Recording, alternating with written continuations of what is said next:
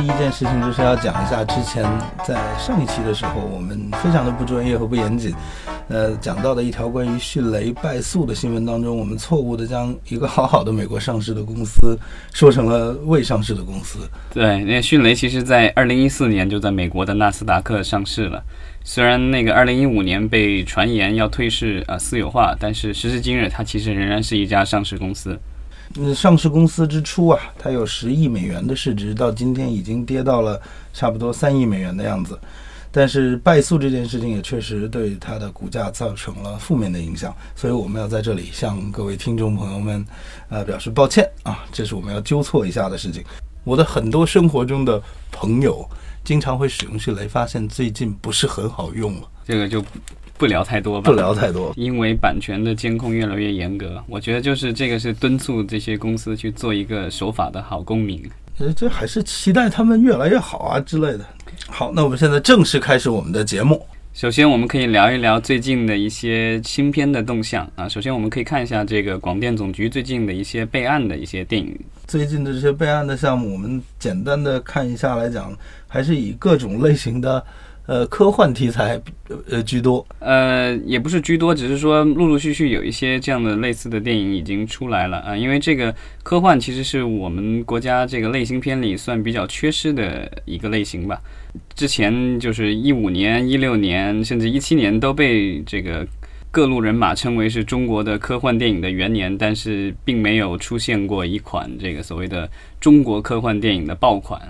呃，那《三体》这部呼声非常高的电影已经难产过好几年了。这之前有传言说今年这个下半年年底之前能上映，但现在好像似乎还没有这个动静啊。对对啊，我们 track 回去一下，《三体》现在的版权还在谁手里？还是游族？对，《三体》的那个版权据说是已经由张潘潘导演这个转让给了这个游族影业。OK，然后拍摄也在前年的去一六年的时候结束了，拍摄完了。我印象当中一五年就拍完了，拍完了。对，然后一六年一直在做后期。对，换了好几个新加坡的公司，最开始 VHQ，然后后来转到没有 VHQ，好像是不是后是换过的，中间换的。VHQ 都不是第一家了。对，就是换了好多家公司，好多个视效总监什么之类的。然后到现在依然就没有消息了，对吧？那我们可以看一下最近立项的，嗯，有一个这个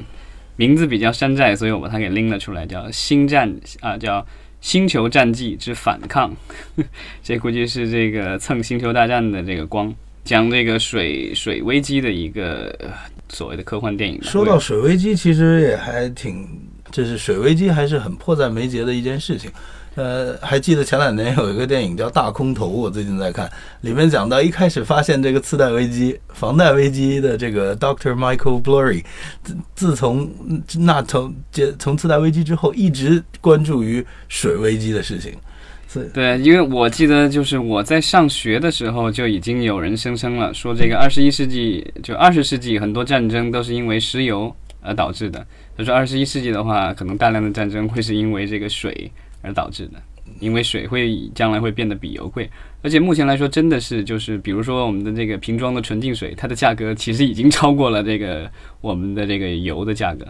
所以你看，虽然名字有点山寨这个项目，但是它讲到的东西还是很迫在眉睫的。这个主题和环保主题还是环保主题很重要的。那还有什么？电影值得讲一讲的哦，就是乌尔善的那部片子，这个《封神三部曲》。对，这个号称是这个三部曲每一部的耗资可能都会高达十亿人民币。对，总投资将近三十个亿人民币。对，然后这个编剧是冉平和他的女儿冉甲男，另外还有这个乌尔善导演本身。对这个封神的故事，我们都不用讲了。其实大伙从小的时候都深受他影响。小的时候，封神的那个电视连续剧，我们都是看过的，纣王和妲己的故事，是吧？还是很好玩的。这次我觉得这个备案里面值得一讲的就是它的备案单位是一个建立在无锡的公司，叫做无锡长生天影视制作有限公司。对，这个长生天其实是来自于蒙古语的，所以这个公司其实是乌尔善导演本人的公司。其实应该是乌尔善在无锡。注册的一个公司，可能也是有诸多原因，他为什么要到无锡这里注册？然后以这个无锡现在是也也有这个相关的一些税收的政策，应该是一个非常很好的税收的政策吧？可能所以大伙也可以持续关注一下这件事情。当然，《封神》这部片子本身是由北京文化主投的，对吧？对，所以这个电影应该是接下来几年内可能华语华语片里面可能投资最高的一个系列电影。我很难想象出有其他电影可能能超过这个投资。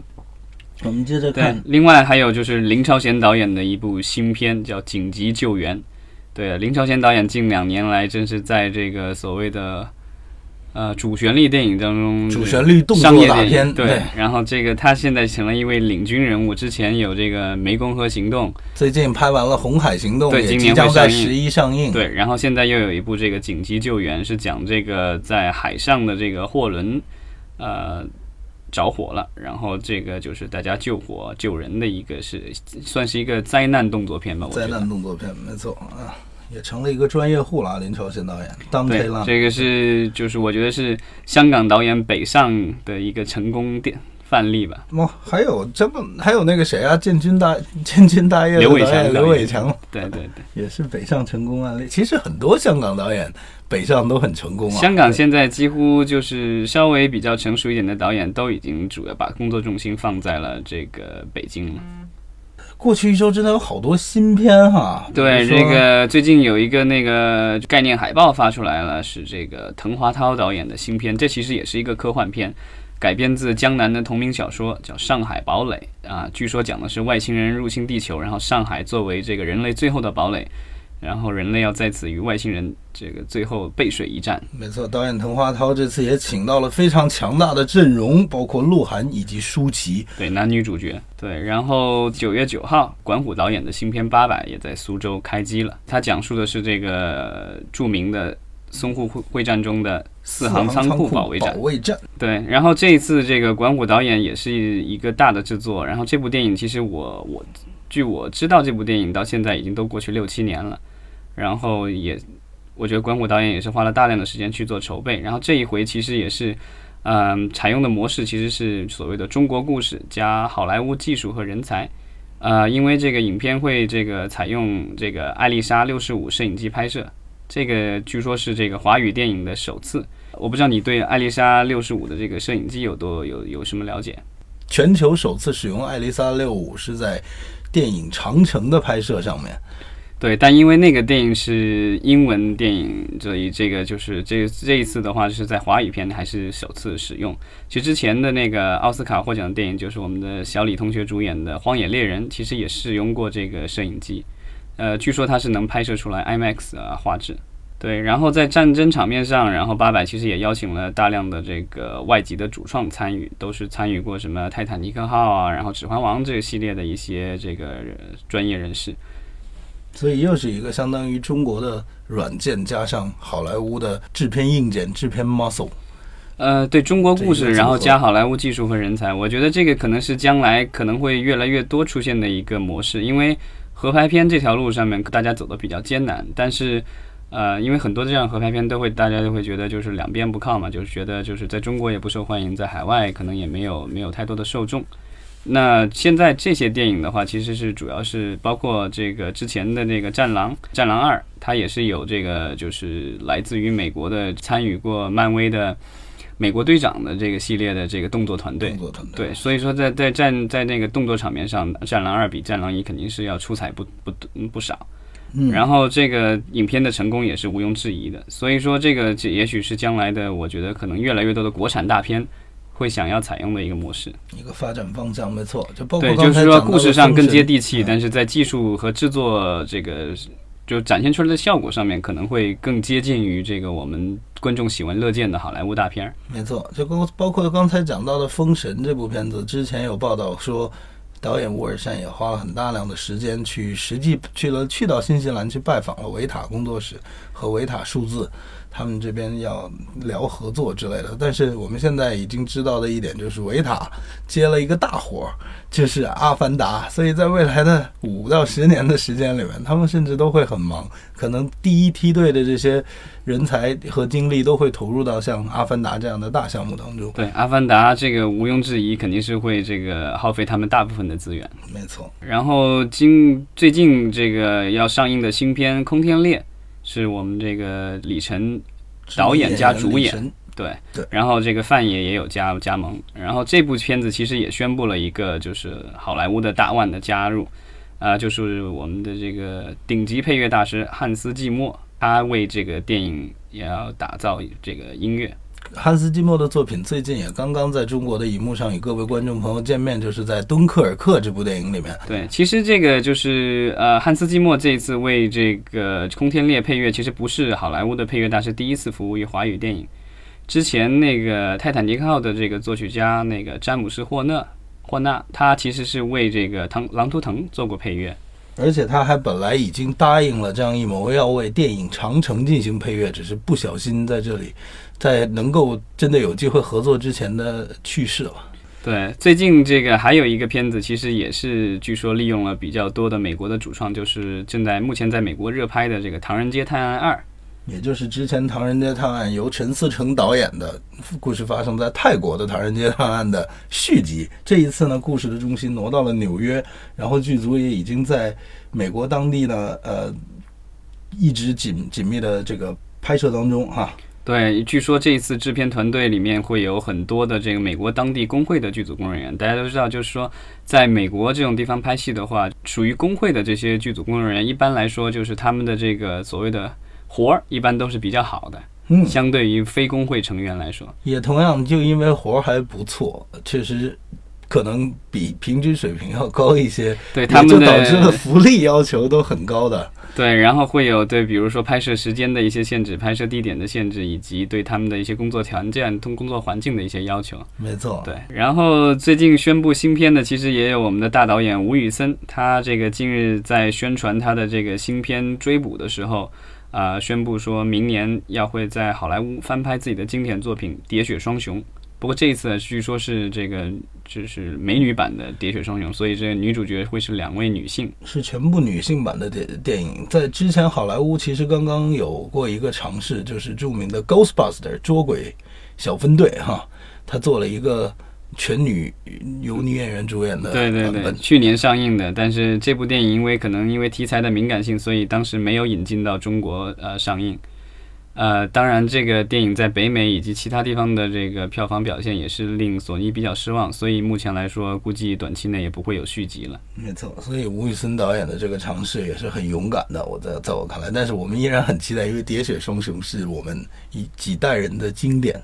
也是我们记忆当中不可磨灭的东西。对，但它的其实它的新编《追捕》呃，今年十一月份会在国内上映。它其实也是翻拍自这个经典的日本同名影片，然后在里面张涵予饰演了当年高仓健的经典角色杜秋。杜秋，对，然后日本影星福山雅治也有出演。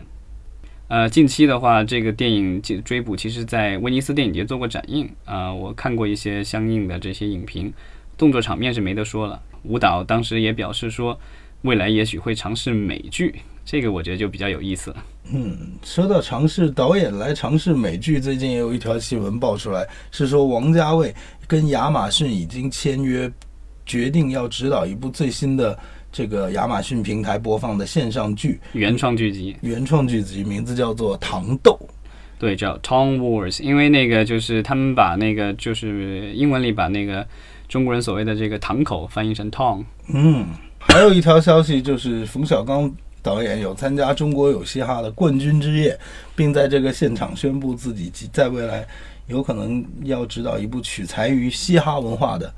喜剧音乐的故事片，这 也是非常值得。对这个，我觉得冯导现在是真的是就是过了这个花甲之年以后，就越来越任性了。这个刚把自己青春的这个故事芳华拍出来，马上要拍一部这个展现当代人青年青春的故事。这就是非常有意思了。对你拍你的青春就好了嘛，你干嘛要拍我们的青春？这个活儿冯导是不是应该留给一些年轻人来干呢？啊、也许他能拍出不一样的这个东西，对吧？但是我们也要知道，冯导其实一直以来都是电影宣传方面的高手，他总是知道怎么样去蹭到这些热点。他最近也有也有上十三幺，我看到也有去参加这各种事情，微博上面非常红火。